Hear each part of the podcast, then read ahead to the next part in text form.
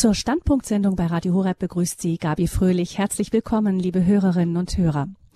Vor 13 Jahren starb am Vorabend des Barmherzigkeitssonntages Papst Johannes Paul II. Alle wussten, dass der gewaltige Papst aus Polen im Sterben lag. Auf dem Petersplatz hatte sich unter dem Fenster eine Menschenmenge von vielen tausend Gläubigen zum Rosenkranzgebet versammelt. Um 21.37 Uhr dieses Samstagsabends gehörte das Herz von Johannes Paul aufzuschlagen. Seine letzten Worte waren laut dem offiziellen Sterbeprotokoll Lasst mich in das Haus des Vaters gehen. In diesem Jahr jährt sich die Wahl von Karol Wojtyła zum Papst zum 40. Mal. Wir widmen diese Standpunktsendung am Barmherzigkeitssonntag deshalb dem Papst, der nach seinem Tod von vielen Papst Johannes Paul der Große genannt wurde. 40 Jahre Papst Johannes Paul II., der Papst für die Ewigkeit. Das ist heute unser Thema im Standpunkt. Und als Gast freue ich mich, Stefan von Kempis begrüßen zu dürfen. Er ist Redaktionsleiter von Radio Vatikan, das sich inzwischen Vatican News nennt. Und er hat eine ganze Reihe von Schriften über die letzten Päpste veröffentlicht. Für diese Sendung ist er uns zugeschaltet aus den Studios von Vatican News in Rom. Herzlich willkommen, Stefan von Kempis. Danke. Hallo, grüß Gott aus Rom. Diese Sendung ist eine Aufzeichnung, liebe Hörerinnen und Hörer. An den Tagen rund um Ostern ist Stefan von Kempis für uns nicht erreichbar. Deshalb freuen wir uns, dass wir ihn erreicht haben, bevor die wilde Zeit um die Kar- und Ostertage losging. Vielleicht noch kurz ein paar Worte zu unserem Gast. Ähm, Stefan ist ein alter Kollege von mir. Wir haben gemeinsam einige Jahre unsere Schreibtische bei Radio Vatikan nebeneinander gehabt in den Studios von Radio Vatikan, in den Büros von Radio Vatikan. Stefan, ich erinnere mich, das war das Büro, das bei der Hitze lieber die Fenster auf hatte statt der eiskalten Klimaanlage. Das ähm, Zimmer mit der eiskalten Klimaanlage lag nebenan. Ihr seid inzwischen eine Etage höher gezogen in den Gebäude von Radio Vatikan. Aber ich denke, der Blick auf die Engelsburg, ähm, das ist ja dieser privilegierte Blick, äh, der Arbeitsplatz. Ähm, der ist wirklich eindrücklich dort, dann direkt am Tiber da zu arbeiten. Mhm. Ähm, empfindest du das eigentlich immer noch so oder gewöhnt man sich? Du bist inzwischen seit 17 Jahren ähm, kontinuierlich in Rom. Gewöhnt man sich langsam dran oder ist es immer noch was Besonderes? Also ich muss zugeben, äh, die Engelsburg habe ich gar nicht mehr gesehen, wenn ich aus dem Fenster guckte. Ähm, man gewöhnt sich, dass da irgendetwas steht, man guckt sinnend äh, und kriegt gar nicht mehr mit, was da steht. Dann sind wir im letzten Herbst umgezogen und blicken jetzt auf die Kreuzung äh, kurz vor dem Petersdom. Und auf einmal merke ich, die Engelsburg ist weg und äh, fühle eine große Nostalgie nach dieser Aussicht. Generell natürlich mhm. gewöhnt man sich ein bisschen dran. Ich finde es aber weiter ein unglaubliches Privileg, im Vatikan arbeiten zu dürfen. Ich gehe morgens äh, über den Petersplatz und gucke mich jedes Mal um und genieße es, denn es ist ja wirklich einer der schönsten Plätze der Welt und so in der Nähe des Papstes, der Kurie, der Leitung der Weltkirche. Man sieht immer wieder mal äh, Ordensfrauen oder Bischöfe aus Sri Lanka oder aus Afrika über den Platz laufen in Richtung ähm, Petersdom. Das ist schon etwas, wo ich mir jedes Mal sage, dass das ist etwas Unglaubliches, etwas sehr Schönes. Meine Kinder sind total daran gewöhnt. Und wenn ich sage, wollen wir jetzt nicht auch mal zu der und der Papstmesse gehen, nein, finden sie alles langweilig. Ähm, die kennen natürlich nicht, nichts anderes äh, und wissen es gar nicht, wie es äh, wie es ist, irgendwo in der Nähe von Bonn auf einem Dorf groß zu werden ähm, und gar keine Papstmesse in der Nähe zu haben. Also äh, ich, man ist automatisch ein bisschen dran gewöhnt, aber ich genieße es doch auch sehr. Mhm. Also wie bist du damals an diesen privilegierten Arbeitsplatz überhaupt gekommen? Das ist ja auch nicht so ganz gewöhnlich, dass man als äh, deutscher Journalist nach Rom geht, um dort für den Papst zu arbeiten ich war am Thema Papsttum immer schon sehr interessiert. Das hing wahrscheinlich damit zusammen, dass ich gerade acht Jahre alt war und da, da wacht man dann ja so ein bisschen auf für die Außenwelt, als dieses berühmte Drei-Päpste-Jahr war. Paul VI. starb, Johannes Paul I. wurde gewählt, regierte nur 33 Tage lang, den ganzen September 1978 über. Ähm, und ich war, wir haben uns das in der Familie angesehen, wie er in sein Amt eingeführt wurde. Und ich war so charmiert, so angetan von seiner Freundlichkeit, dass ich ihm einen Brief geschrieben habe. Ähm, das ist natürlich sehr kindlich mit acht Jahren. Es kam aber tatsächlich ein Brief aus dem Vatikan ähm, zurück, aus dem Staatssekretariat. Papst hätte sich sehr über den Brief gefreut und ich dachte natürlich, ähm, ich stellte mir das so vor, als hätte Johannes Paul praktisch jeden Abend vor dem ins Bett gehen nochmal meinen Brief durchgelesen und sich tatsächlich gefreut, ähm, wie man sich das als Kind so vorstellt, ne, Gabi. Und dann äh, mhm. starb Johannes Paul, Johannes Paul II. wurde gewählt und spätestens da saß ich sozusagen emotional in der Falle. Seitdem war ich auf das Thema Papst und Vatikan abonniert zumal ja auch Johannes Paul II. einen fulminanten Start hinlegte, ein Papst aus dem Ostblock zum ersten Mal ähm, seit Jahrhunderten, ein ausländischer Papst von einem unglaublichen Charisma, der herumreiste. 1980, ähm, nach äh, zwei Jahren Pontifikat, kam er schon nach Deutschland, ähm, und zwar auch nach Köln was gar nicht so weit von uns war. Ich habe also meinen Vater so lange äh, bedrängt und bebettelt, bis er äh, an diesem 15. November 1980 mit mir nach Köln fuhr, ähm, damit wir den, den Papst im Papamobil vor dem Kölner Dom vorbeifahren sehen. Also so hat das angefangen und dann war es eigentlich logisch, nach dem Abitur mal ein Praktikum bei Radio Vatikan zu machen. Und dann bin ich da sozusagen hängen geblieben. Äh, nicht, nicht die ganze Zeit seit 89, sondern im Laufe der Zeit immer mal wieder zu Sommervertretungen oder mal äh, ein Jahr, zwei Jahre am Stück während des Studiums dann auch. Und jetzt bin ich hier seit 2001 und finde das Thema Papst und Vatikan immer noch sehr interessant. Also ich habe einfach, ich habe einfach ähm, die richtige Arbeit gefunden, die mir entspricht, finde ich, weil ähm, mhm. Papsttum ist ja etwas anderes, als wenn man, ich weiß nicht, ähm, fürs, für den Innenminister arbeitet oder so. Ähm, es hat nochmal einen anderen Ernst, eine andere Weite. Das Weltkirchliche, das da hineinspielt, ist etwas, was mich unglaublich anspricht. Und ich habe auch einfach Glück gehabt, dass ich in dem Moment ein hier einen Platz gefunden habe im Vatikan. Ähm, hier gehe ich nicht mehr weg. Also das klingt nach einer wahrhaftigen Berufung und der wirklich dem der Platz, ja. der von klein auf irgendwie prädestiniert war. Äh, das ist sich immer schön, so etwas zu hören. Ähm, Stefan von Keppes, du hast eben erzählt eben von diesem Drei-Päpste-Jahr. Ähm, das ist ja das Jahr, dass wir heute 40 Jahre feiern, auch ähm, also mhm. 40 Jahre Wahl von Papst Johannes Paul II. Karol Wojtyła zu Papst Johannes Paul II. Und du hast erzählt, wie du das als Kind schon so richtig verfolgt hast. Und wir haben äh, von euch, äh, von Radio Vatikan die, den Ton dazu nochmal zur Verfügung gestellt bekommen mhm. und den möchten wir unseren Hörerinnen und Hörern jetzt nicht vorenthalten. Ja.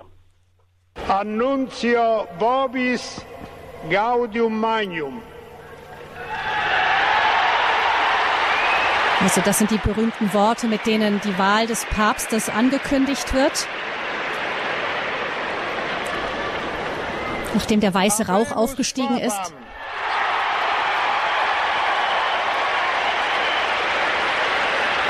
Habemus Papan, wir haben einen Papst. Eminentissimum ac reverendissimum Dominum, Dominum Carolum, Sancte Romane Ecclesiae. Jetzt ist es spannend, die lange Formel. Boitiva. Boitiva. So. Da fällt der Nachname und der Kommentator muss ganz kurz überlegen.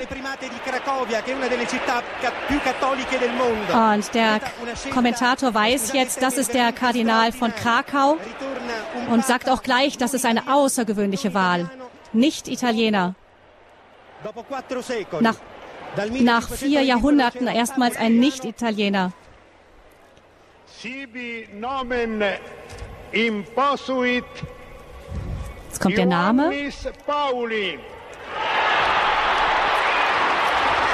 Und da wird klar, dass er den Namen seines Vorgängers aufgreift, Johannes Paul, und jetzt Johannes Paul II. wird.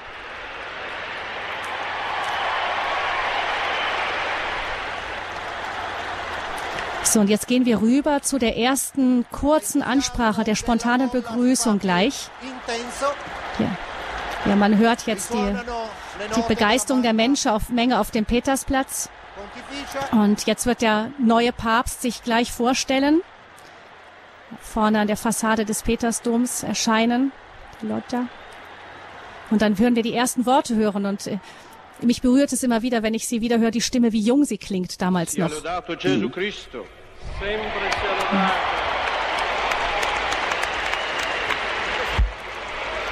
So, beginnt mit einem liturgischen Gruß, gelobt sei Jesus Christus. Carissimi fratelli e sorelle,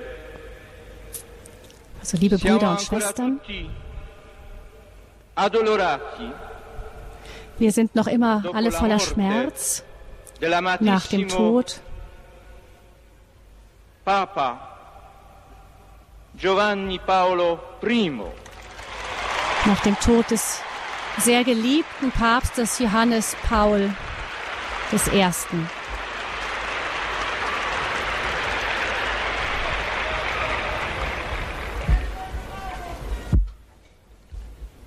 Ed ecco, gli eventissimi cardinali hanno chiamato un nuovo vescovo di Roma. Und siehe, die hochwürdigen Kardinäle haben einen neuen Bischof von Rom gewählt, gerufen. Lo hanno chiamato di un paese lontano. Sie haben ihn aus einem weit entfernten Land gerufen. Lontano ma sempre così vicino per la comunione nella fede e nella tradizione cristiana. Das weit weg ist, aber dann doch wieder ganz nah in der Gemeinschaft des Glaubens und der christlichen Tradition. Io ho avuto paura di ricevere questa nomina, ma ich hatte Angst vor dieser Ernennung.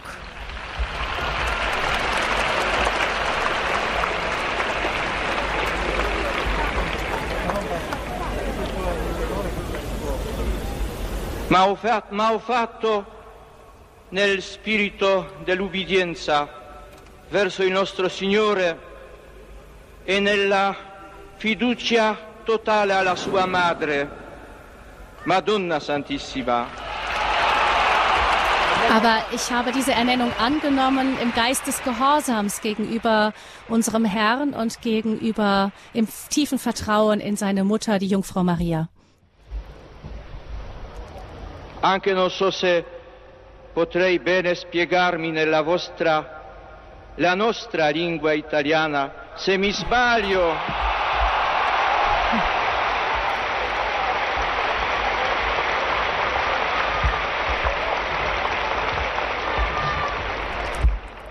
Se mi sbaglio mi corrigerete.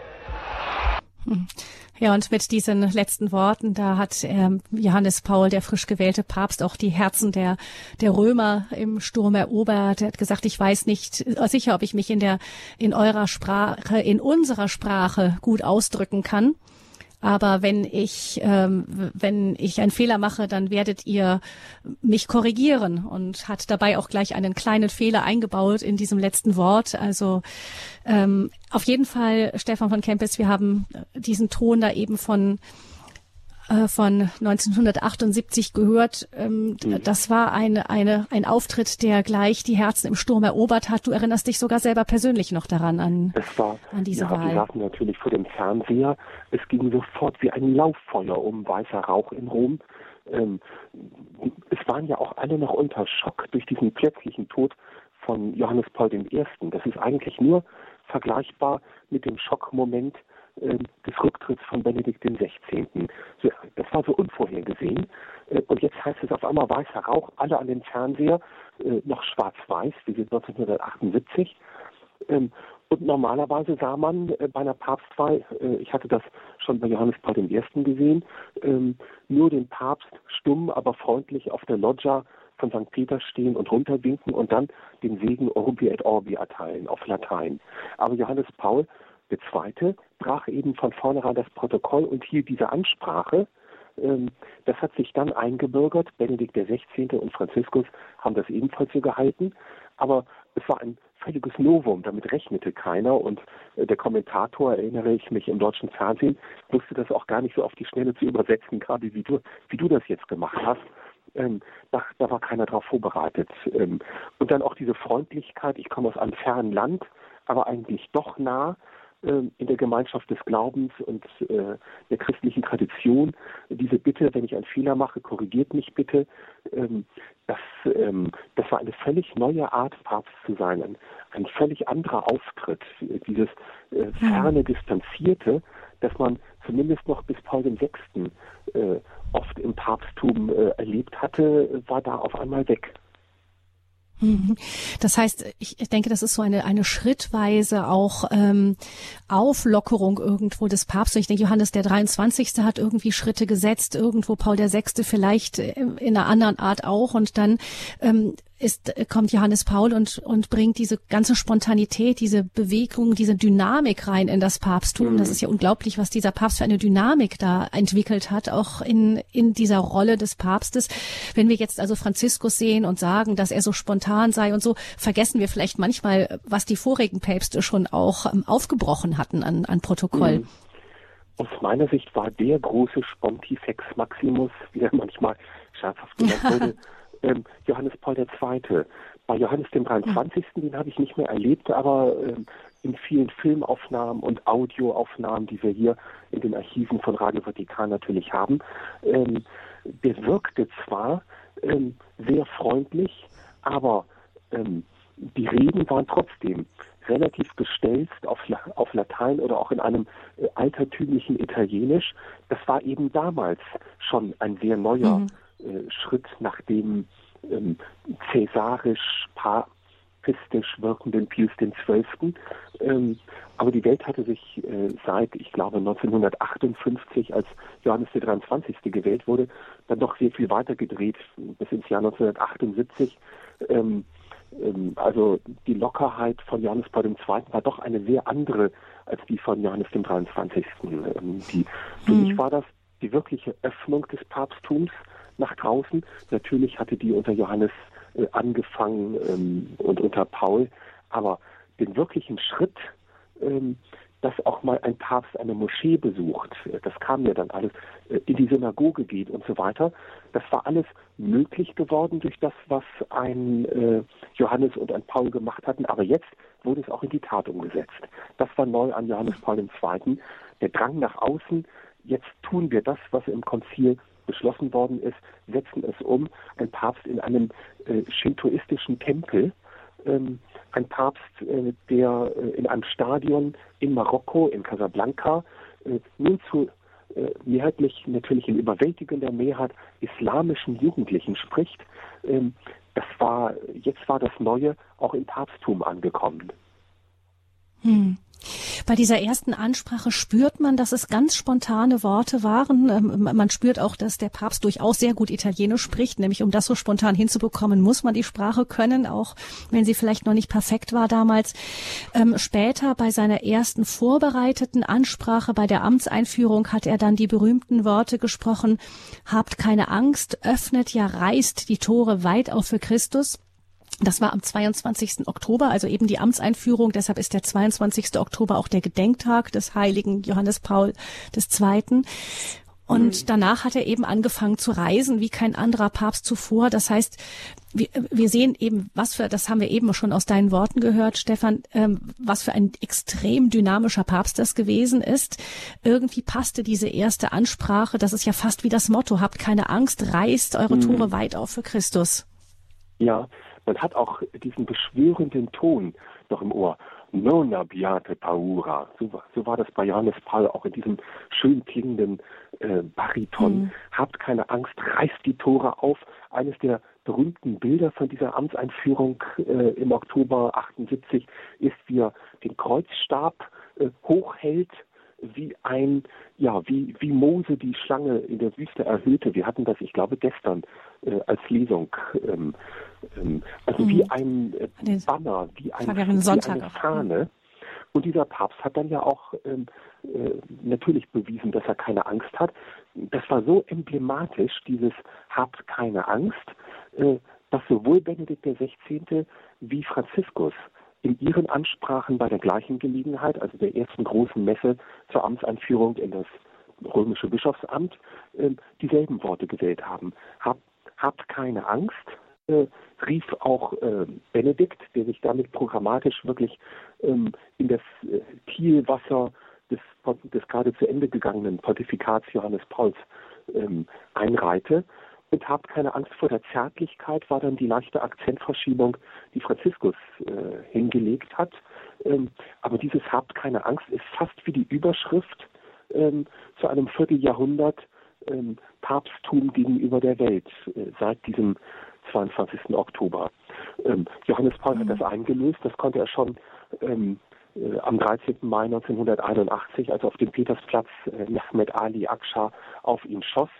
Ähm, und Johannes Paul nur knapp mit dem Leben davonkam, aber sobald er genesen war, äh, gleich wieder ähm, sein Bad in der Menge, seine Reisen ins Ausland, auch seine Besuche in römischen Vereinen, wo er auch einfach mal auftauchte, ähm, wirklich mhm. furchtlos fortsetzte. Ähm, ja, die, die sich gefürchtet haben, waren die Sicherheitsleute, nicht, die für seine Sicherheit zuständig waren. Die haben dann äh, ja, Schweiß und Blut geschwitzt zum Teil. Die fürchten sich jetzt bei mhm. Franziskus auch. Ähm, ich habe damals, äh, war ich gut befreundet mit dem damaligen Kommandanten der Schweizer Garde. Und er schüttete dann immer sein Herz aus, wie schwierig das sei mit Johannes Paul und wie dickköpfig der auch sei. Wir haben es hier wirklich mit einem dickköpfigen Polen zu tun. Ähm, er sagte, Gott sei Dank, wir haben lauter kleine Kniffe und Sicherheitsvorkehrungen, von denen die Welt gar nichts wissen darf, was das genau ist. Das hat er mir auch nicht erzählt. Ähm, aber ähm, wir tun schon das Maximum. Das hat er mir immer zu verstehen gegeben. Während Johannes Paul II. Ähm, sicher liebend gern auch als Märtyrer gestorben wäre. Das hätte zu diesem äh, Pontifikat der Furchtlosigkeit gepasst. Du hast am Anfang die Geste schon angesprochen, eben dieses, dieser, der, der Stab mit dem Kreuz erhoben, wie Mose die Schlange in der Wüste erhob. Also es ist ja auch ein Papst der Gesten gewesen, Johannes Paul II., mhm. der großen Gesten. Ich erinnere mich auch oder auch an Worte, du hast es auch eben gesagt, die er so ganz bewusst setzen konnte. Ich erinnere mich zum Beispiel an den Weltjugendtag 2000, ähm, wo er gesagt hat, ihr den Jubel der Jugendlichen auf dem Petersplatz aufgegriffen hat und dann fragt, wen seid ihr zu sehen gekommen? Wen? Also auch in dieser Betonung, nicht? Er hat mhm. immer sofort den Jubel, der ihm galt, aufgegriffen und wie nach oben geworfen, äh, in, mit seinen mhm. Worten eben es gilt alles Christus im Letzten. Also er hat eine, eine Gabe gehabt, ähm, aufzutreten. Auch manche Leute, die ihm dann Vorwürfe gemacht haben, haben gesagt, er sei sehr theatralisch, er, er mache das allzu bewusst. Ist das so gewesen oder ist das einfach ein Teil seiner Persönlichkeit gewesen? Also war das, war das so, so eine Absicht dahinter? Ich, ich setze diese Gesten, diese manchmal fast ein bisschen theatralisch wirkenden Gesten auch bewusst, um mein Ziel zu erreichen oder war das einfach seine Person, die so war? Das ist eine schwer zu beantwortende Frage. Natürlich hatte er auch Schauspielererfahrung. Äh, er war Teil einer äh, Laientheatergruppe in seiner Jugend äh, in Krakau. Ähm, gleichzeitig, und manche Geste war so gut platziert, dass man wirklich dachte, da hat er jetzt aber lange drüber nachgedacht. Gleichzeitig wirkte er auch immer so authentisch, wenn man da dran war, sah man auch seine Emotionen. Ähm, man sah ihn auch mal in Tränen ausbrechen. Das hat er dann nicht ausgenutzt. Ähm, also das hat er dann nicht nach außen so gezeigt. Ähm, er war ein emotionaler Mensch und ich glaube wirklich, die Gesten äh, kamen von ihm. Das, er hat das nicht vorgespielt, aber er war eben ein, äh, das muss man wirklich sagen, attraktiver, als er ähm, ans Ruder kam, auch noch relativ junger, äh, dynamischer Typ ähm, mit einer tollen Stimme, die mir jetzt noch Gänsehaut macht, äh, auch wenn ich eben gerade diese Aufnahme gehört habe. Äh, eine Stimme, die einen wirklich hineinzieht in das Gesagte. Er konnte auf seinen Deutschlandreisen äh, unglaublich ähm, modulieren.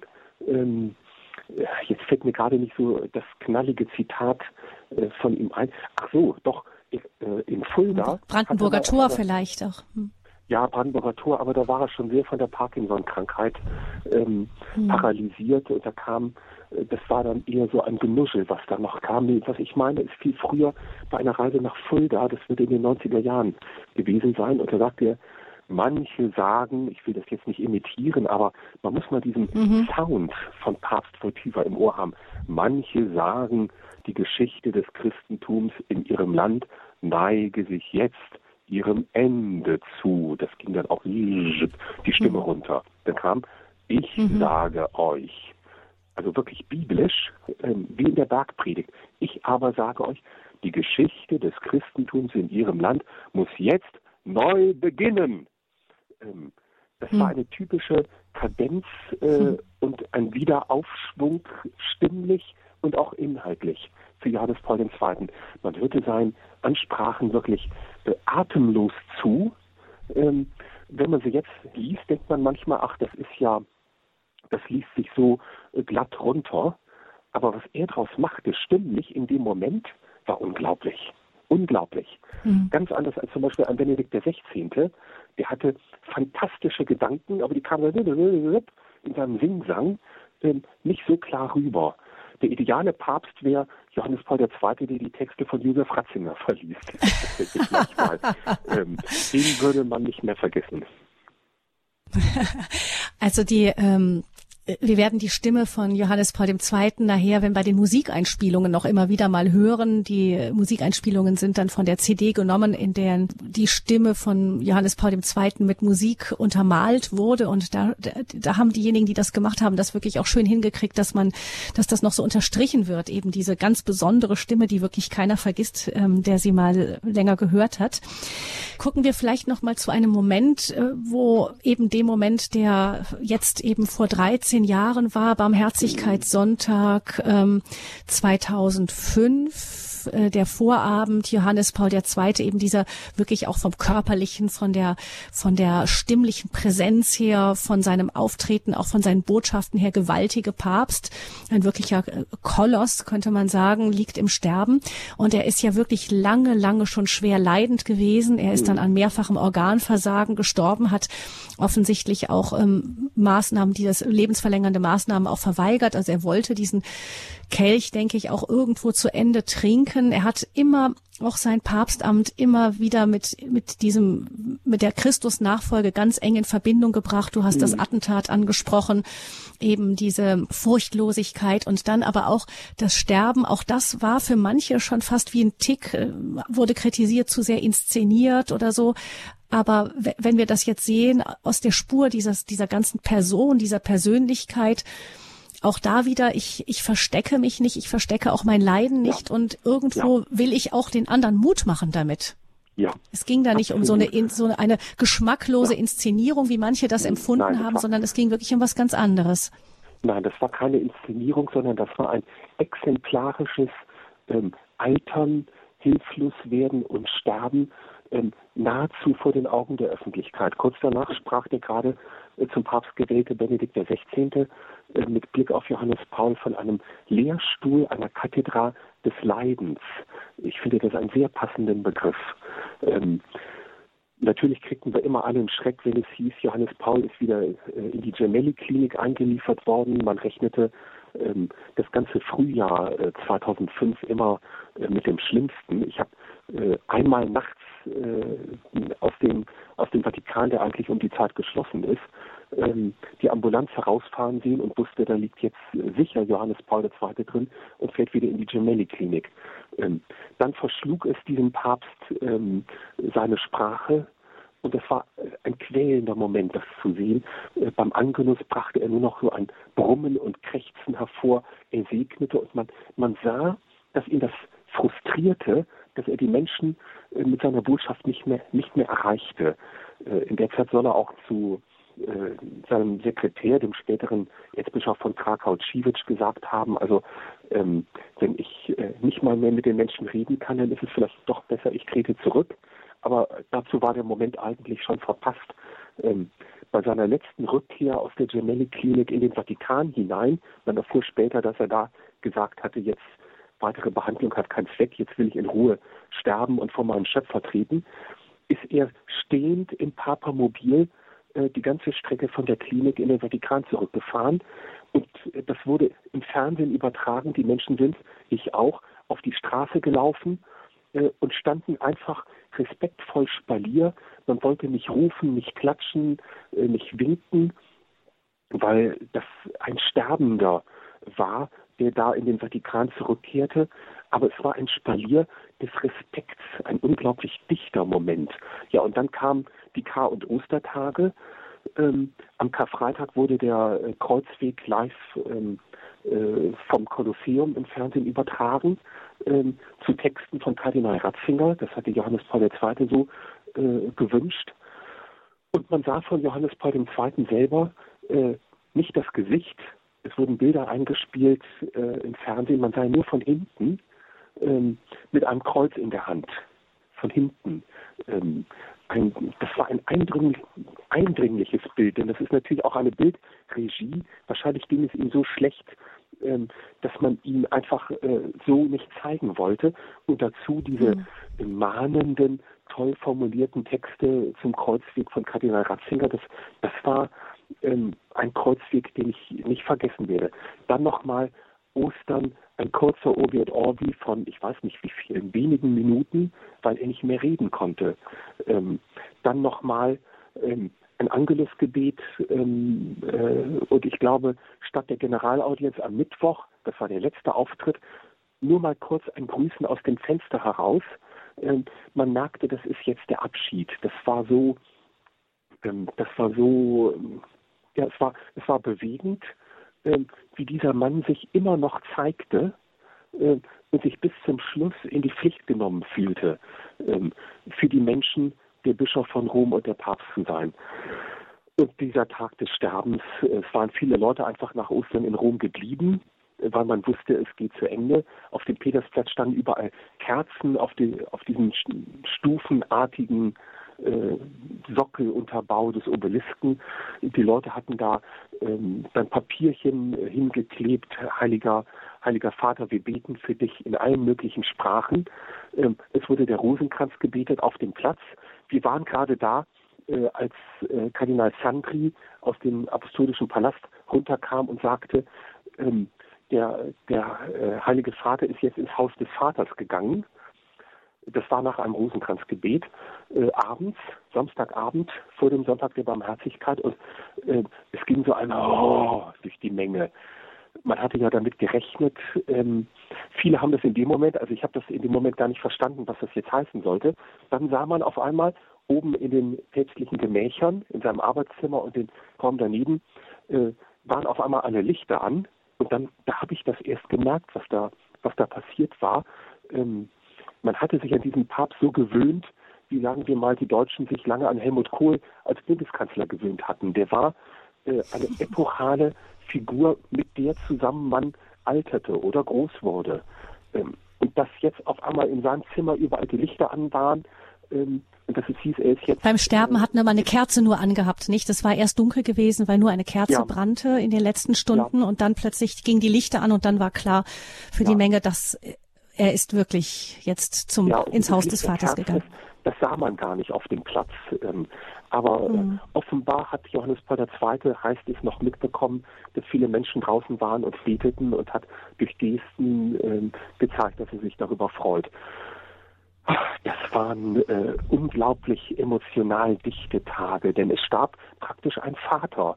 Wir empfanden das sehr mhm. viele. Mhm. Ähm, wir waren mit Johannes Paul groß geworden, wir hatten gar keinen anderen Papst äh, gekannt und dass der, mhm. dieser Papst, an dem man sich auch mal gerieben hatte, über den man sich auch ärgern konnte, wie war ein Vater, der aber immer da war, ähm, halb mhm. schalkhaft, halb ernsthaft, äh, zuhörend äh, wirkte, äh, im Alter zusehends verfiel, gebrechlicher. Dieser Vater äh, diese Vaterfigur war auf einmal weg. Das war für viele, auch für Nicht-Katholiken und auch für Nichtglaubende, ähm, sicher ein einschneidender Moment. Umso mehr für mhm. uns, die wir hier am Vatikan waren und das alles noch so relativ aus der Nähe mitbekommen haben.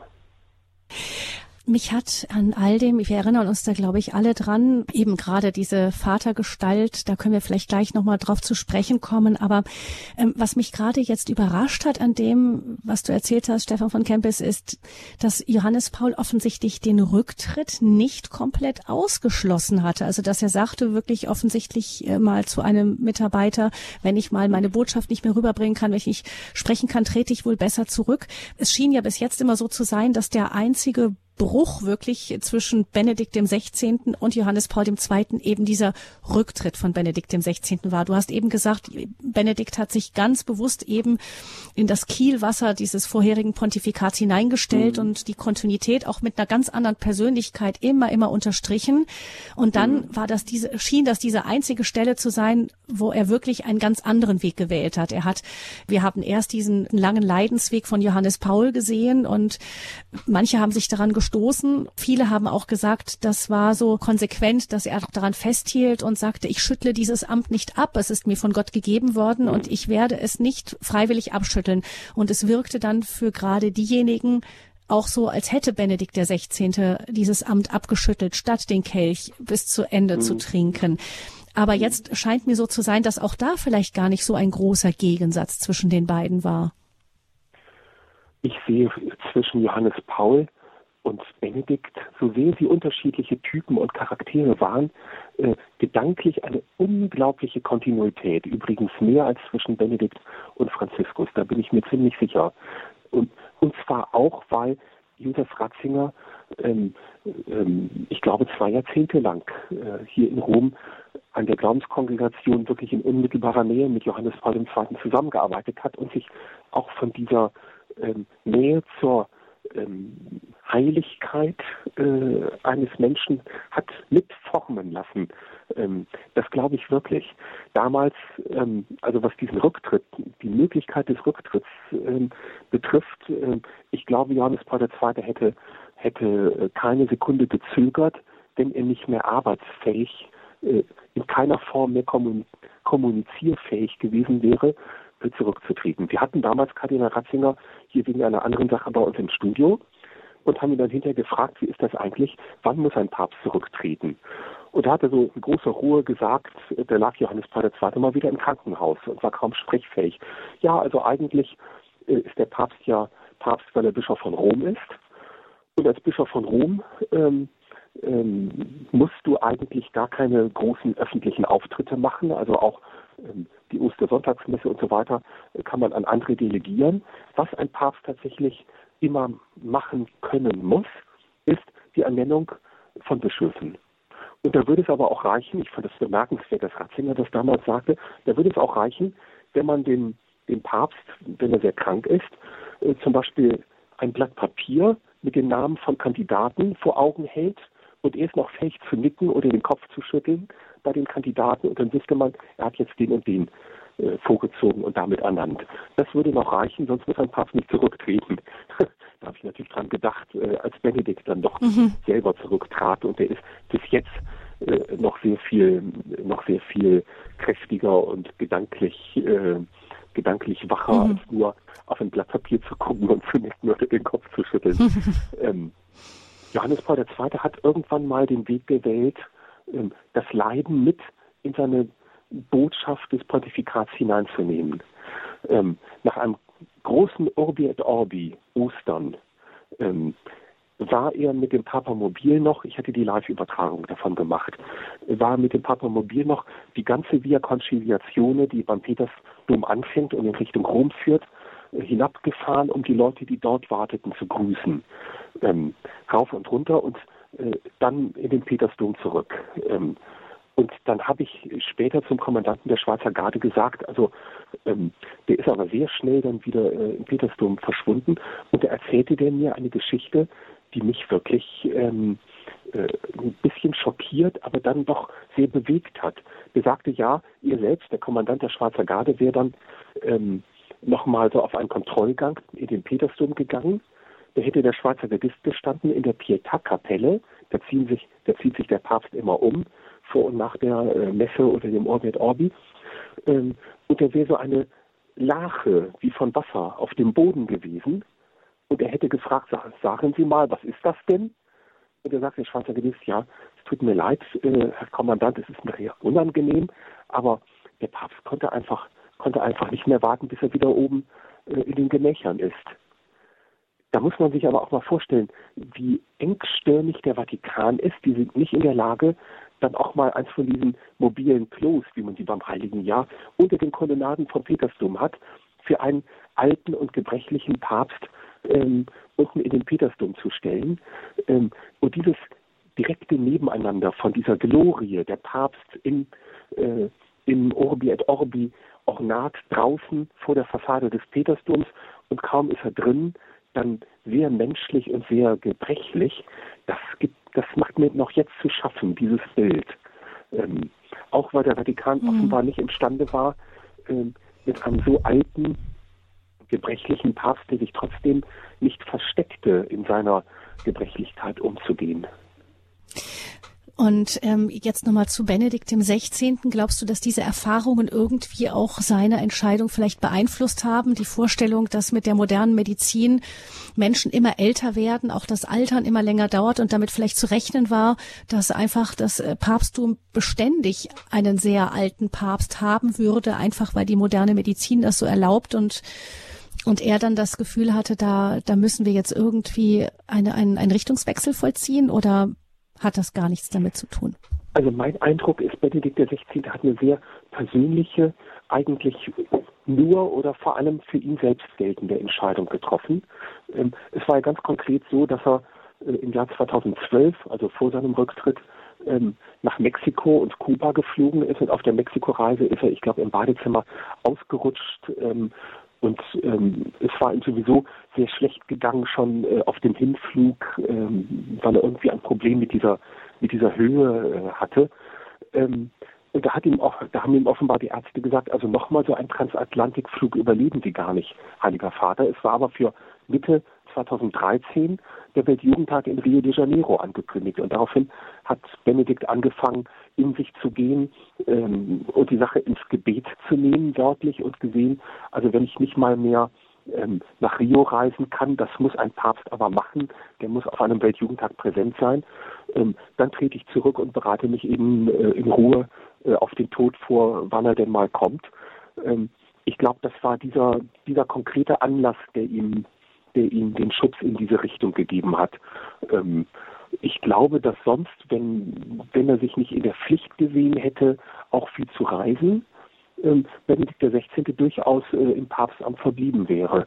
Ihm hätte dann vielleicht auch Leo XIII. vor Augen gestanden, der, ich glaube, mit fast 100 Jahren erst äh, starb ähm, und bis zum Schluss aber ein zwar hinfälliger, aber wacher, äh, neugieriger, interessanter Papst war, bis heute ähm, obwohl ein Papst des späten 9., 19., frühen 20., späten 19., nein, frühen 20. Jahrhunderts, ähm, bis heute einer der großen Päpste durch seine Sozialenzyklika Rerum Novarum.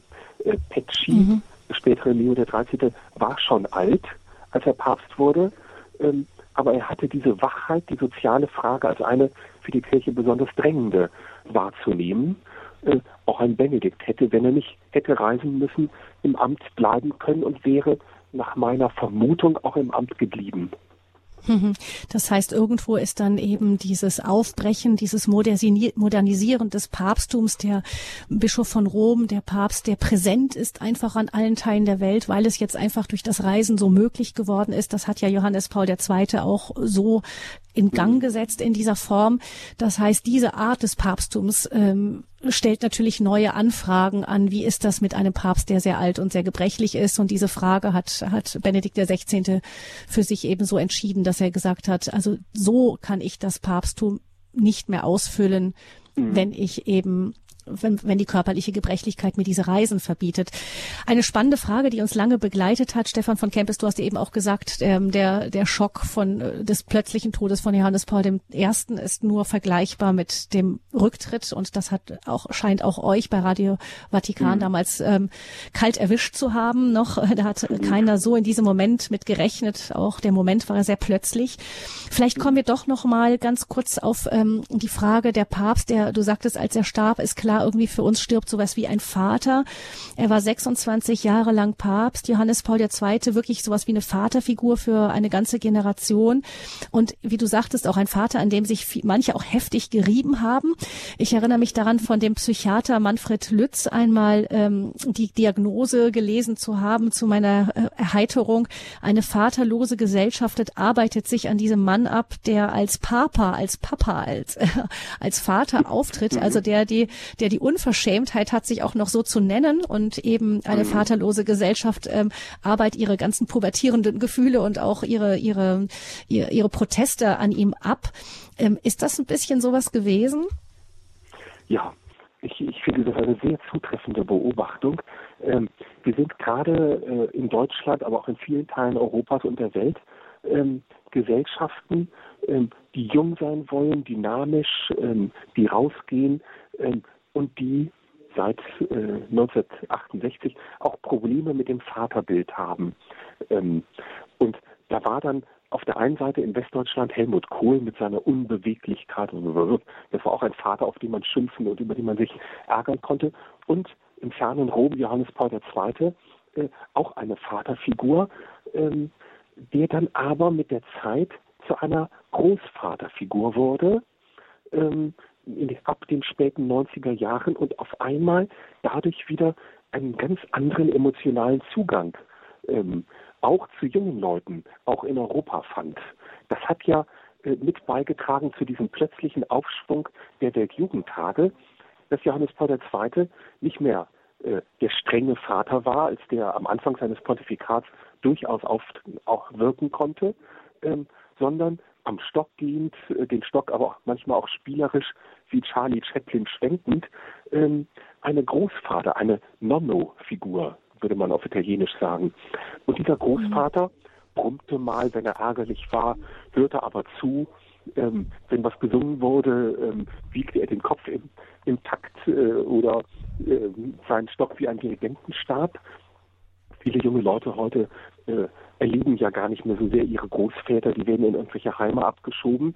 Und da war äh, jetzt auf einmal gerade für Jugendliche äh, auf Weltjugendtagen oder sonst in Rom äh, ein Großvater, der zuhörte, der Ratschläge gab, der sagte, ich weiß, das klingt jetzt altmodisch, aber äh, haltet euch erstmal an die Bibel äh, und fallt nicht auf jede schnelle Vergnügung hinein. Sachen, die viele Leute vielleicht gar nicht gehört haben, weil ihre Großväter in irgendeinem Altersheim sitzen äh, und eben nicht besucht werden. Ähm, also interessant, diese Vaterfigur, an der man sich auch liebt. Ähm, das stimmt. Äh, Manfred Lütz hat da sehr genau diagnostiziert, aber dann auf einmal auch der Großvater. Ich habe am Anfang auch erwähnt, äh, dass Johannes Paul II. mal für Jugendlichen in Casablanca sprach, die fast alle Muslime waren, und zwar in einem Fußballstadion. Das war genau dasselbe Phänomen. Ein alter Mann, und das ist ja in vielen Kulturen das Synonym für Weise, äh, gerade in orientalischen, ähm, äh, muslimischen oder äh, fernöstlichen Gesellschaften. Ähm, ein alter Mann, der kommt, um zu sagen, Religion ist wichtig, ähm, der Ernst äh, des Lebens tritt an jeden von uns heran. Äh, also ich erinnere mich ähm, gerade aus den letzten Jahren Johannes Pauls vor allen Dingen an diese Großvaterfigur auch. Einmal nach einem äh, Weltgebetstreffen ähm, der Religion in Assisi äh, war ich gerade im Bahnhof von Assisi äh, ein bisschen eingekeilt in der Menge äh, und wartete auf den nächsten Zug, äh, der nach Rom zurückfährt. Ähm, und dachte, ach, lass erstmal die ganzen Leute einsteigen und halte dich ein bisschen abseits. Und da kam auf einmal Johannes Paul II. im Papamobil angefahren. Die sahen, dass bei mir in der Gegend eine Lücke war. Und dann haben sie sich direkt neben mich gestellt, äh, in diese Ecke da äh, am Bahnsteig. Äh, und Johannes Paul II. wurde sozusagen äh, für die Zugfahrt fertig gemacht. Da habe ich ein paar Fotos gemacht und da guckten sowohl der Papst wie Civic, sein Sekretär, ganz böse, äh, dass da jetzt noch ein Paparazzo äh, zugange war. Aber das war auch wieder so ein Moment, wo man sieht, der Großvater, ähm, dem läuft auch mal die Spucke aus dem Mund oder ähm, ja, der, der ist auch nicht immer auf der Höhe, ähm, aber äh, er äh, hält durch und macht weiter äh, das, was er für seine Pflicht hält. Ein Großvater. Hm. Also äh, Stefan von Kempis betont immer wieder eben dieses Miteinander von von der der Größe der Botschaft des Amtes und der, und dann eben dieser Menschlichkeit mhm. die sich, wenn man näher hinschaute, das auch immer wieder auch immer wieder gezeigt hat. Ähm, ich würde sagen, wir haben jetzt einiges über den Vater gehört. Es gibt eine CD, eine Musik-CD, die nennt sich Abba Pater, also Papa, Vater. Die wurde von Kollegen von Radio Vatikan äh, zusammengestellt, Stimme des Papstes zusammen mit Musik, die dafür komponiert wurde, Stimmen von der Capella Sixtina, die singt. Also ich finde eine sehr gelungene Mischung. Ähm, wir hören jetzt in dieser Sendung mal einen, ein Stück aus dieser CD und dann geht es weiter in dieser Standpunktsendung am Barmherzigkeitssonntag. 40 Jahre Papst Johannes Paul II., der Papst für die Ewigkeit.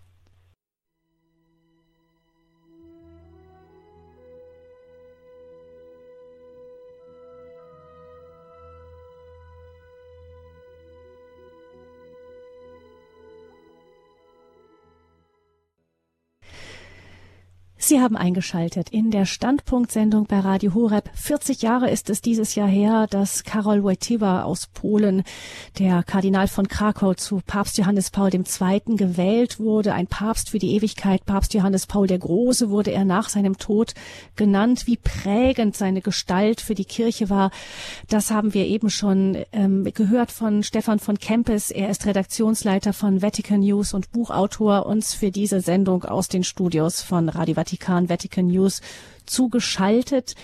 Ähm, vielleicht gucken wir doch noch mal, ähm, Stefan, kurz auf die äh, wichtigsten biografischen Momente von Johannes Paul II., denn von Karol Wojtyła, denn ähm, das, was er erlebt hat in seiner Kindheit, hat ja auch seine, die Stärke seiner Persönlichkeit mit ausgemacht. Das war ja nun wahrlich keine einfache Kindheit. Mhm. Ähm, vielleicht ganz kurz von dir mal kurz die, die prägenden, wichtigsten Momente, das, was ihn ausgemacht hat als Person. Geboren 1920, Kleinstadt Wadowice, nicht weit von Krakau, aber doch sehr in der Peripherie des Weltgeschehens. Der Vater ähm, unter anderem königlich-kaiserlicher Offizier in der ähm, in der Habsburger äh, Armee. Ähm, ähm, aber wir sprachen eben von vaterloser Gesellschaft. Der Vater ähm, starb, als Wojtyła 21 Jahre alt war. Ähm, die Mutter war schon früher und der ältere Bruder äh, schon früher gestorben. Er war selber also auch vaterlos. Er war dann sogar äh, Waisenkind, als er ins Erwachsenenalter eintrat. Zunächst Philosophie, Literatur, Studieninteressen, er hat viel gedichtet. Wir haben jetzt noch ähm, bewegende Gedichttexte, sogar als Papst hat er noch ähm, manchmal zur Feder äh, gegriffen und ähm, zum Beispiel eine große Meditation über die Sixtinische Kapelle gedichtet. Also ein sehr kreativer, musischer, künstlerischer äh, Mensch, der auch Theater spielte. Dann kommt der Zweite Weltkrieg. Polen wird von den Deutschen ähm, besetzt. Ähm, Wojtyła muss Zwangsarbeit leisten in einer Chemiefabrik. Ähm, ähm, ich habe die Fabrik gesehen, ganz in der Nähe äh, hat er auf seiner letzten äh, Polenreise das Heiligtum der göttlichen Barmherzigkeit ähm, eingeweiht und dabei dann erzählt, hier, hier vorne bin ich immer in Holzpantinen zur Solvay-Fabrik zur Zwangsarbeit gelaufen. Und man sah wirklich, wie sich für diesen alten Papst auf einmal äh, ein Kreis seines Lebens schloss.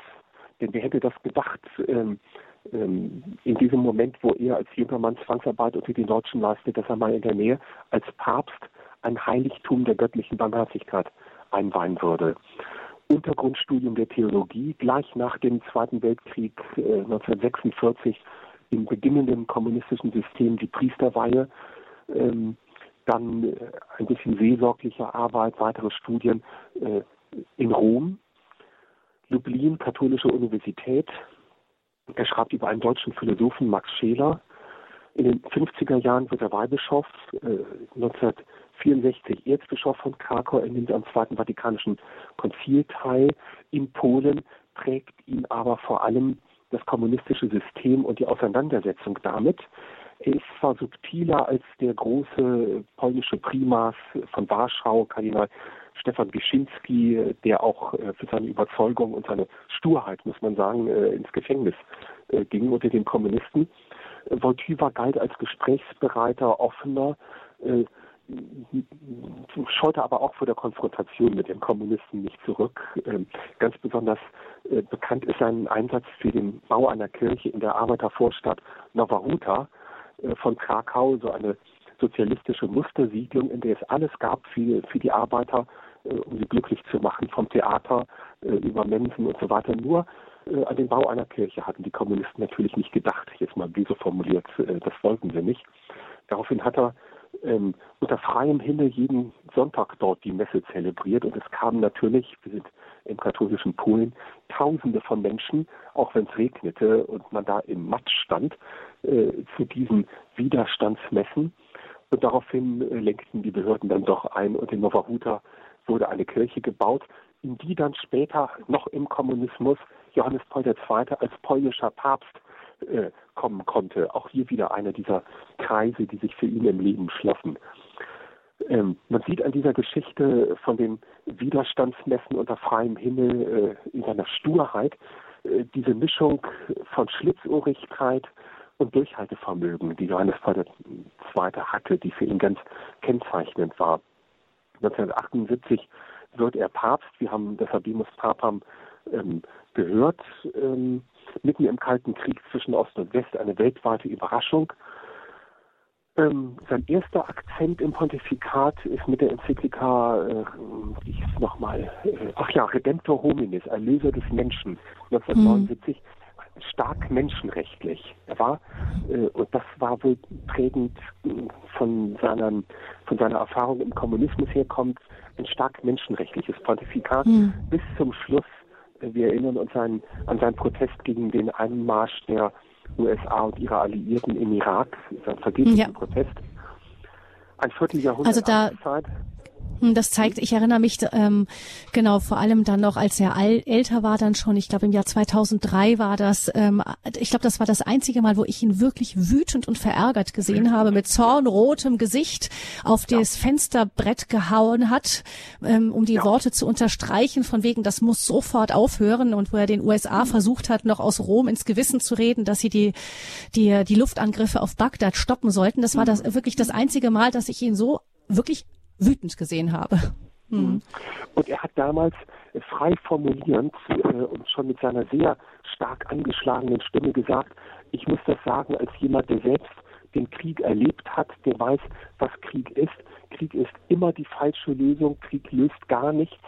Ähm, und das mit rotem Kopf, es war ein, es war ein unglaublicher Moment. Ähm, mhm. äh, in den, an den folgenden Sonntagen füllte sich immer der Petersplatz äh, mit Leuten, die große Friedensfahnen mitbrachten. Und auf einmal stand äh, dieser Papst an der, an der Spitze einer äh, Koalition von Friedenswilligen, die ja auch in europäischen Hauptstädten demonstrierten. Also ein großer Papst des Friedens. Äh, das kam aber auch aus seinem Engagement überhaupt für das, was er das Evangelium des Lebens nannte. Das war eine Enzyklika, die er 1995 veröffentlichte und wegen der er äh, vom Time Magazine zum Mann des Jahres ernannt wurde. Ähm, eine Kultur des Lebens fördern gegen die jetzt herrschende Kultur des Todes. Das mhm. war nicht nur der Kampf gegen Abtreibung oder gegen Euthanasie, äh, das war auch der Kampf gegen Krieg, für Frieden, für Menschenrechte, menschenwürdige äh, Bedingungen für alle. Äh, ein Punkt, in dem sich übrigens ähm, Johannes Paul II. und der jetzige Papst Franziskus stark ähneln. Hm. Vielleicht kann man also sagen, also eine stark prägende, äh, stark prägendes Moment waren diese Totalitarismen, unter denen er aufgewachsen ist. Mhm. Und ähm, er war ja auch wirklich ähm, dadurch, dass er den Kommunismus von innen her so gut kannte, eine eine Politik geführt mit dem Vatikan, die ja wirklich auch wichtige wichtige äh, Dinge in Bewegung gebracht hat, die später dann auch am Ende zum Zusammensturz des Kommunismus geführt haben. Ich erinnere mich von irgendeinem, ich, ich weiß jetzt gar nicht mehr welcher von den äh, damaligen kommunistischen Führern es war, der sagte, wir waren eigentlich relativ gemütlich und äh, friedlich in unserem Kommunismus und dann passierte etwas, womit keiner gerechnet hatte und was langfristig die Sache verändern sollte. Das war die Wahl von Karol Wojtyła zu Papst Johannes Paul II.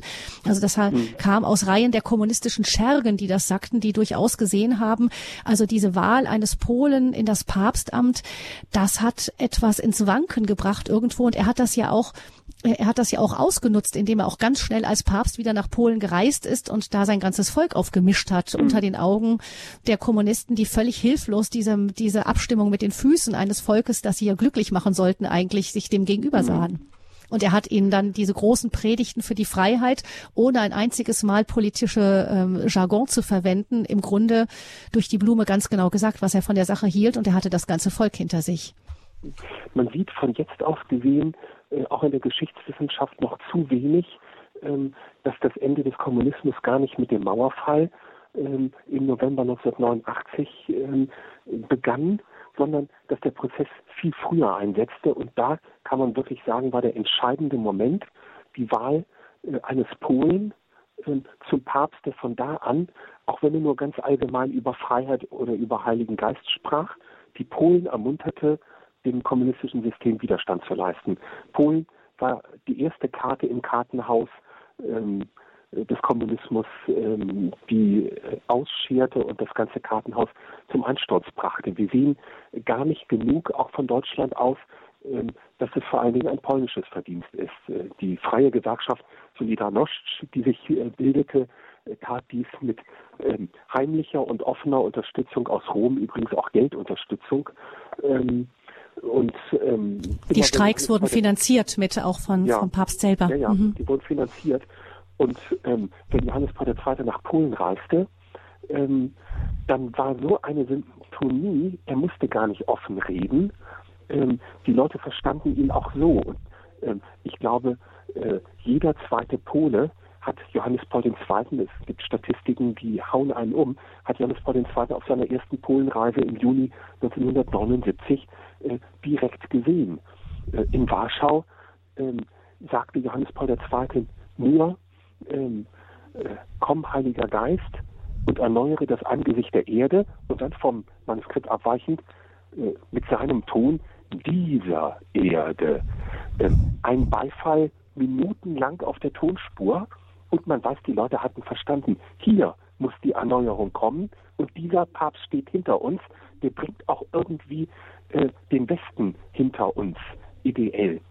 Ähm, das war, das war der entscheidende Funke. Da, da ging mhm. das los. Und Johannes Paul II. hat diesen Prozess für Polen immer ähm, direkt mit beeinflusst.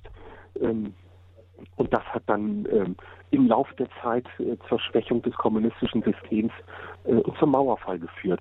Ähm, mhm. Johannes Paul II. selber war fest davon überzeugt, dass der Mordanschlag auf ihn äh, im Mai 1981 ähm, von, von einem kommunistischen Geheimdienst ausgegangen war, äh, auch wenn das bis heute nicht wirklich bewiesen ist.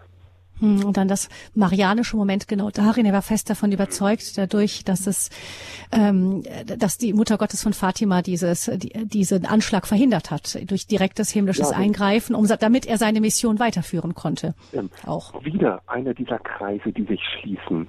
Ähm, das Attentat geschah am 13. Mai, also dem äh, Jahrestag der Erscheinungen von Fatima von 1917, dem Jahrestag der ersten Erscheinungen. Und Johannes Paul wusste längst aus dem damals noch geheim gehaltenen äh, dritten Geheimnis von Fatima, äh, dass darin äh, ein Bischof in Weiß eine Rolle spielt, der wie tot zusammenbricht. Ähm, ein Jahr genau nach dem Attentat am 13. Mai 1982 war Johannes Paul II. genesen in Fatima, um die Kugel, die ihn fast zerfetzt hätte, ähm, ähm, zu Füßen der Marienstatue von Fatima ähm, zu legen. Mhm. Und äh, ich habe vor kurzem nochmal das Audio, die Audioaufnahme dieser Ansprache ähm, ähm, für irgendetwas gebraucht. Ach ja, für eine Radioakademie über Fatima, äh, was sich ja auch jährte letztes Jahr. Und ähm, habe gehört, ein, eine unglaubliche Bewegung in der Predigt Johannes Paul äh, des Zweiten. Ja. wer hätte das gesagt? Kume zu ihm, Fatima. Aber so, also so ein, man dachte, der war aufgewühlt, als er redete. Ja, ja. Das war kein Und das Vater. ist und das ist vielleicht auch gerade ähm, erschütternd manchmal, wenn ich daran denke, wie er dann nach dem Fall der Mauer im, am Brandenburger. Tor in Berlin war und niedergepfiffen wurde. Da also eine, ich weiß, dass mich das damals wirklich schwer mitgenommen hat, diese Ignoranz dieser Rolle dieses Papstes eben für dafür, dass dass dieses Brandenburger Tor jetzt frei war. Man möchte nicht, kann ich sagen, okay, dass er er war es, aber er hat auf jeden Fall, das wird ja jeder Historiker nicht äh, bestreiten, was für eine wichtige Rolle er da gespielt hat und wie geschickt er mhm. auch mit dem Vatikan agiert hat, um diese Bewegung der Befreiung vom Kommunismus zu unterstützen unterstützen und dann wird dieser Mann am Brandenburger Tor niedergepfiffen, wie ich es nirgendwo anders, also mit Trillerpfeifen übertönt, wie ich es noch nirgendwo mhm. auf einer anderen Reise erlebt habe. Das war schon beschämend. Ja, das war wirklich peinlich. Aber ich glaube, es hing auch damit zusammen, ähm, dass er an der Seite von Helmut Kohl durch dieses Tor ging. Und dadurch bekam das doch eine äh, deutsche innenpolitische Konnotation auch, ähm, die Johannes Paul II. vielleicht nicht gewollt hat. Mhm. Ähm, trotzdem, es war generell immer peinlich, wie die Deutschen mit den Päpsten umgehen, erst recht mit Benedikt XVI. Wir sind eben ein spezielles Völkchen, ähm, das, das oft erst hinterher merkt, ähm, was jetzt eigentlich ein großer Moment gewesen wäre wenn man da gewesen wäre. Vielleicht noch ähm, die Totalitarismen. Ähm, dieser Eindruck hat äh, Johannes Paul immer ähm, also auch zu dem gemacht, dieses Wissen darum, was das bedeutet, wenn der Mensch nicht frei ist, auch im Glauben mhm. nicht frei ist. Und was mich auch ähm, wirklich, was ich spannend fand, war, dass er sich nach dem Fall der Mauer dann nicht ausgeruht hat, sondern es wirkte so ein bisschen so, wie als würde er die Keule, die in die eine Richtung ging, zuerst dann gleich in die andere Richtung wieder umwerfen und dem Westen durchaus auch ähm, die Leviten immer wieder zu lesen, um ihn auf die eigenen totalitaristischen Tendenzen aufmerksam zu machen, die in unserem Denken vielleicht ein wenig, wenig weniger offensichtlich, aber doch schlummernd da sind. Auf dieser, e auf dieser Spur hat ja Benedikt der 16. dann wirklich weitergearbeitet auch. Ja, das stimmt und das hat viele überrascht, dass ähm, Johannes Paul II. Ähm, Anfang der 90er Jahre in einer Sozialenzyklika, die wieder mal ähm, auf diese berühmte Rerum Novarum von Leo XIII.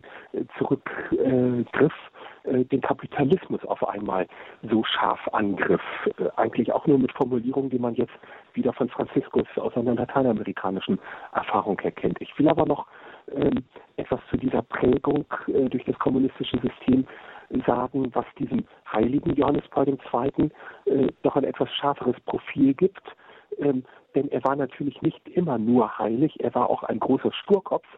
Ähm, und diese ähm, Prägung unter dem kommunistischen System hat auch dazu geführt, ähm, dass er zum Beispiel bei Bischofsernennungen oft an Kandidaten festhielt, die schlechthin nicht zu verteidigen waren. Ähm, einer der dramatischsten Fälle in dieser Hinsicht, aber beileibe nicht der einzige, war der Erzbischof von Wien, Kardinal äh, Hans-Hermann Grohr, ähm, der, der eigentlich, bei dem eigentlich alle Alarmglocken hätten schrillen müssen, wenn man sein Dossier in Ruhe durchlas, dass der nicht ähm, fähig war, das Erzbistum Wien zu führen, dass der ähm, dazu nicht würdig war. Johannes Paul II. war aber in dem Moment in der Falle seiner Erfahrung in kommunistischer Zeit. Äh, auch die Kommunisten hatten, um Kandidaten, Priester, Bischöfe zu diskreditieren, immer gleich zu irgendwelchen sexuellen Verstrickungen äh, gegriffen und da äh, heimliche Dossiers angelegt. Ähm, und die polnische Kirche, wie auch in anderen Ländern, hat sie dann immer auf dem Standpunkt gestanden, nein, da, da stehen wir jetzt durch, wir halten an unseren Leuten fest, wir lassen uns nicht von den Kommunisten diktieren, ähm, wen wir da und dahin schicken in die und die Pfarrei oder dies und jenes Bistum. Und genauso äh, starrköpfig hat dann auch Johannes Paul II. als seinen Kandidaten festgehalten, auch in Wien. Das hat äh, der österreichischen Kirche über Jahre wirklich schwer zu schaffen gemacht. Und auch daran muss man erinnern, äh, einfach damit wir, wir reden zwar von einem Heiligen, aber äh, von einem großen Papst, aber er war groß auch in seinen Fehlern, äh, wie das bei großen Menschen meistens der Fall ist. Und das war aus meiner Sicht jedenfalls ähm, ein großer Fehler dieses Papstes, ist diese Dickköpfigkeit bei Bischofsernennungen, auch wenn er ähm, zum falschen Kandidaten ließ sich manchmal nicht eines Besseren belehren, mhm. sondern sah dahinter gleich eine Intrige oder fast wie etwas aus kommunistischen Zeiten. Mhm. Das will ich auch mal erwähnt haben, damit das hier nicht zur reinen Hagiografie kommt. In meinem mhm. Buch über, über ähm, Johannes Paul II. mit Johannes Paul durch die Fastenzeit habe ich diesen Satz von der Größe dieses Papstes und Größe auch in seinen Fehlern geschrieben und bekam daraufhin auch wütende Zuschriften. Ich bin sicher, wenn jetzt Hörerinnen und Hörer von Radio Horeb anrufen könnten, würde sicher auch einer sagen, ja, es ist aber nicht richtig, dass sie diesen großen Papst jetzt so in den Schmutz ziehen. Für mich gehört das aber auch zum Profil, äh, zur mhm. Ehrlichkeit, äh, dass man sagt, auch große Menschen, auch große Heilige, wie Johannes Paul II. sicher einer war, ähm, und wir, die wir in seiner Nähe gearbeitet haben, haben das äh, fast physisch spüren können. Aber auch dieser große Mann hatte seine großen Schwächen. Ja, das also man man versteht es aber auch besser dadurch, wie misstrauisch eben ähm, ja, das ist ein natürlich gewachsenes Misstrauen gegen mhm. alles, was äh, von oben kommt oder von wo Angriffe kommen, ähm, wie ja, das natürlich. dazu führen kann, dass da dann auch mal ein Fallstrick dazwischen hängen kann. Also mhm. tatsächlich hat Benedikt der 16. dann eben sich dieses Themas Missbrauch erst richtig angenommen, vielleicht weil er dann eben dann auch die die Einsicht hatte, dass wir müssen das eingestehen, dass hinter diesen Missbrauchsfällen nicht einfach nur böse Angriffe sind gegen die katholische Kirche, gegen diese, diese Vorwürfe, sondern wir müssen uns dieser Vorwürfe wirklich mit Ernsthaftigkeit annehmen. Das war dann, dann eben die Größe von Benedikt dem 16., dass er da in diesem Punkt dann einen Schwenk vollzogen hat. Aber vielleicht eben auch aus einer inzwischen auch umfassenderen Kenntnis heraus. Man muss das vielleicht auch verstehen ja, aus dem, man wusste dann auch einfach mehr. Man wusste dann auch mehr. Ja. ja, und er hatte auch an der Glaubenskongregation mit den Fällen viel direkter zu tun, mit den Fällen von Priestern, ähm, die ähm, äh, Kinder oder Heranwachsende oder andere Menschen missbraucht hatten. Für Johannes Paul II. wurde, wurde das natürlich alles nur zusammengefasst zugetragen. Äh, und mhm. er kam aus diesem Denkschema schwer heraus, dass dahinter Angriffe von außerhalb der Kirche seien. Ja, Benedikt war in der Hinsicht, aber auch in der Frage der Bischofsernennung viel cooler. Er hat zum Beispiel auch mal den falschen Mann zum ähm, Primas von Polen, zum Warschauer Erzbischof äh, ernannt. Ähm, und als dann auf einmal herauskam, der hat äh, dem Geheimdienst äh, der Kommunisten in der kommunistischen Zeit eine Verpflichtung unterschrieben, hat der Papst gesagt, okay, faxt mir das bitte, hat sich das abends im Bett äh, nochmal in Ruhe durchgelesen und hat dann am Sonntagmorgen ähm, des Einzugs dieses Bischofs in Warschau in der Kathedrale äh, gesagt, nein, ähm, der wird doch nicht äh, Bischof, Bischof von Warschau, sondern der bleibt da Bischof, wo er es bisher war. Äh, es gab Rangeleien vor der Kirche und Proteste, aber der Fall war gelöst, noch bevor er richtig ähm, ja, einbetoniert hätte werden, richtig schwierig hätte werden können. Da war mhm. Benedikt XVI. belehrbarer äh, mhm. als ein großer und ein sturer Vorgänger. Ein heiliger ja. Vorgänger. Mhm. Stefan von Kempes, Redaktionsleiter von Vatican News, ist unser Gesprächspartner in dieser Standpunktsendung 40 Jahre Papst Johannes äh, Paul II. als der große Papst, ein Papst für die Ewigkeit. Vor 40 Jahren ist Papst Johannes Paul II. in sein Amt eingeführt worden. Dieses Jahr ist gewählt worden. Ähm, ganz gucken wir vielleicht noch mal zum Ende der Sendung hin auf Themen, die Johannes Paul so sehr auf dem Herzen gebrannt haben. Also ein Thema, wir haben ja schon einige Themen genannt, ähm, eben das Thema Frieden, das Thema mhm. eben totalitaristische Züge, das ihn auch so sehr geprägt hat, dass er vielleicht manchmal taub war auf ein Ohr, wo wirklich Angriffe auch ähm, eine Berechtigung hatten, ähm, mhm. ähm, Kritik auch eine wirkliche Berechtigung hatte, weil er eben so gewöhnt war, dass so viele Angriffe kommen und sich da so gegen abgeschottet hat, was auch sicher die mhm. Kirche vor vielem bewahrt hat, aber da eben, da war, hat Benedikt der 16. dann manches vielleicht auch noch mehr reingelassen, aufgrund seiner eigenen anderen Erfahrung, vielleicht auch anderen Persönlichkeit. Ähm, ein Thema, das Johannes Paul wahnsinnig wichtig war, so wichtig, dass er am Anfang seines Pontifikats 133 Mittwochsaudienzen ähm, dem Thema gewidmet hat, ist das Thema Familienverhältnis von Mann und Frau genannt, ja. der große Wurf der Theologie des Leibes, völlig untergegangen, mhm. in außerkirchlichen Kreisen überhaupt nicht beachtet. Aber wenn ich das heute so lese und lese, sehe, was mit der Gender-Ideologie eben bei uns auf dem Vormarsch ist, da könnte man fast meinen, er hat das fast vorausgeahnt und hat da der katholischen Kirche auch eine, eine kleine Revolution mitgegeben, die eben ähm, dialogfähig jetzt in der Moderne ist, so würde ich das heute sagen, zum Thema, was ist Mann, was ist Frau, was ist die Sexualität und welche tiefere Bedeutung hat sie. Auch ein enormer mhm. Wurf eines Philosophenpapstes. Mhm. Ähm, das war seine Vorlesungsreihe an der Katholischen Universität Lublin gewesen, die er praktisch als kaum Papst geworden wieder aus der Schublade gezogen hat. Ähm, Im Vatikan haben damals, habe ich mir erzählen lassen, alle mit den Augen gerollt, weil man das Gefühl hatte, das wird jetzt ein Dauerthema unter diesem äh, Pontifikat, wurde es dann aber gar nicht so in der äh, Ausschließlichkeit. Ähm, interessant fand ich, als ich mich mal näher mit der Theologie des Leibes beschäftigt habe, ähm, dass das alles praktisch aus dem Buch Genesis, aus den ersten zwei Kapiteln herausgelesen wurde. Ähm, mir ist aufgefallen, wie intensiv Karol Wojtyła, Johannes Paul II., ähm, die, die Bibel gelesen und äh, ausgedeutet, auch psychologisch ausgedeutet hat. Ähm, also allein äh, als Lektüreerlebnis äh, zu Genesis 1 und 2 ist diese Theologie des Leibes bis heute etwas unglaublich Überraschendes. Es ist etwas ganz anderes als das, was Franziskus mit seinem synodalen Prozess äh, zur Ehe- und Familienpastoral und mit Amoris Laetitia äh, gemacht hat. Ähm, es ist aus meiner Sicht wirklich eine intensive Bibellektüre äh, und daraus dann äh, Anwendungen ähm, auf die heutige Zeit. Ähm, äh, also es steht auch gleichberechtigt und mit, mit völligem Ernst neben dem, was Franziskus auf dem Gebiet gemacht hat.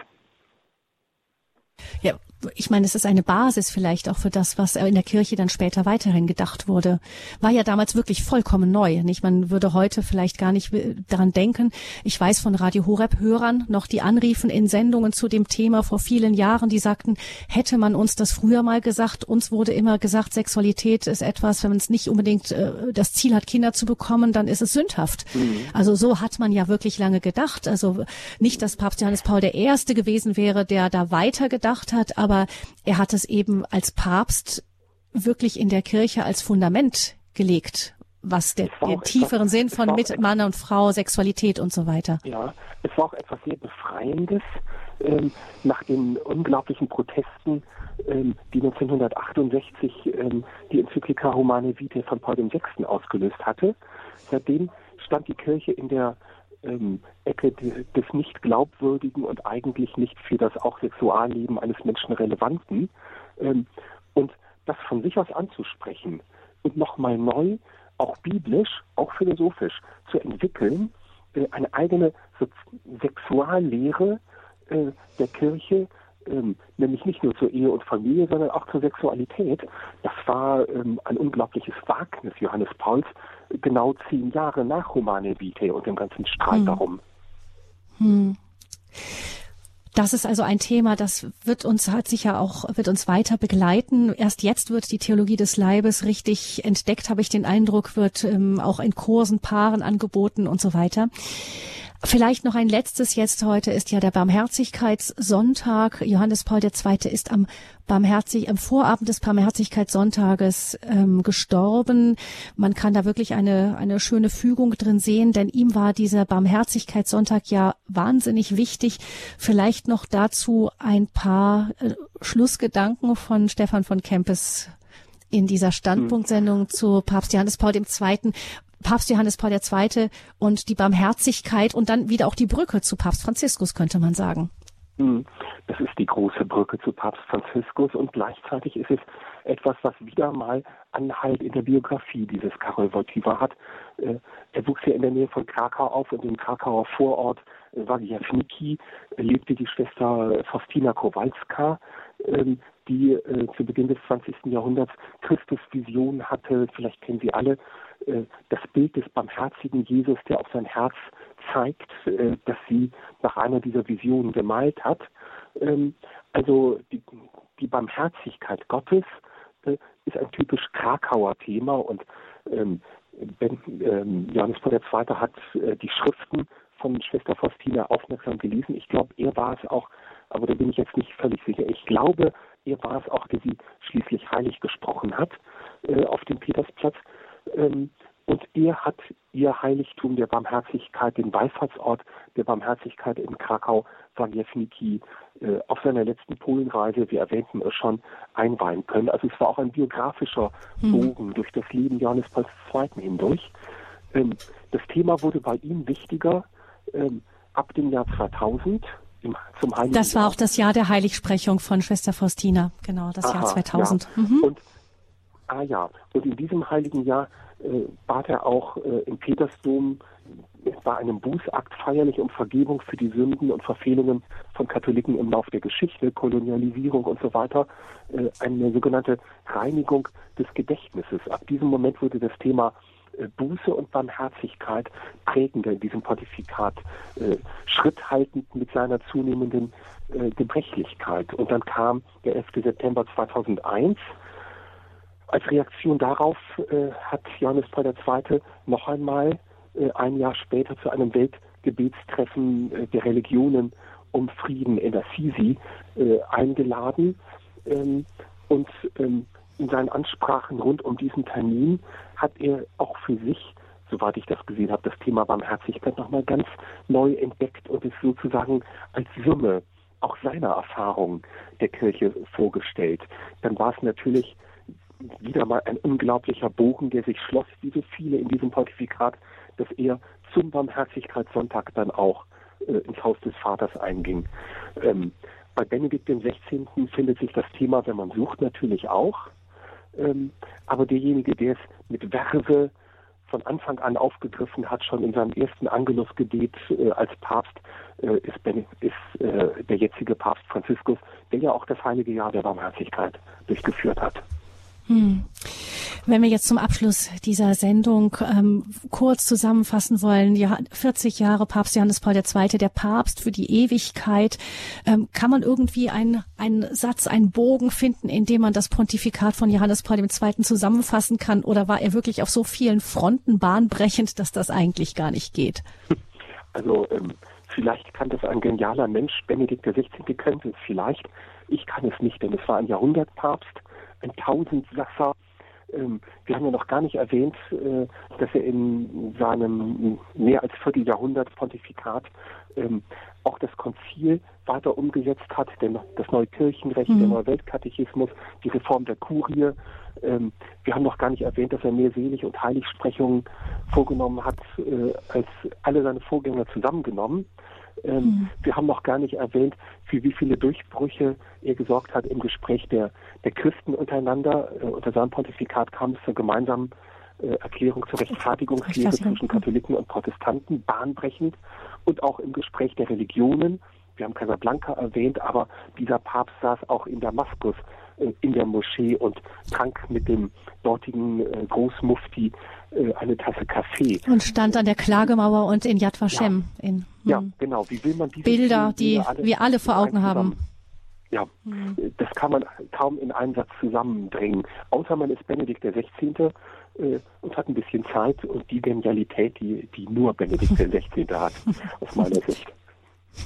40 Jahre Papst Johannes Paul II., der Papst für die Ewigkeit, das war unser Thema in der Standpunktsendung bei Radio Horeb heute am Barmherzigkeitssonntag. Vor 13 Jahren starb Johannes Paul II. am Vorabend dieses Barmherzigkeitssonntages. Vielen, vielen Dank an Stefan von Kempis, dem Redaktionsleiter von Vatican News, der uns aus seinen vielen persönlichen Erfahrungen mit diesem Papst und auch ganz persönlichen Einblicken diese Sendung so lebendig gestaltet hat. Vielen Dank, Stefan von Kempis.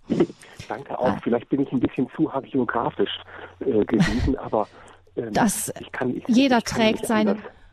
Jeder trägt seinen Teil bei und genau das ist eben das Besondere an deiner Stimme. Danke dafür, Stefan. Wir, ähm, wenn Sie, liebe Hörerinnen und Hörer, diese Sendung weiterempfehlen oder nachhören möchten, dann können Sie das tun unter www.horeb.org finden Sie in der Mediathek von Radio Horeb unter der Rubrik Standpunkt die Sendung zum Nachhören. Gabi Fröhlich verabschiedet sich Ihnen allen noch einen gesegneten Sonntagabend.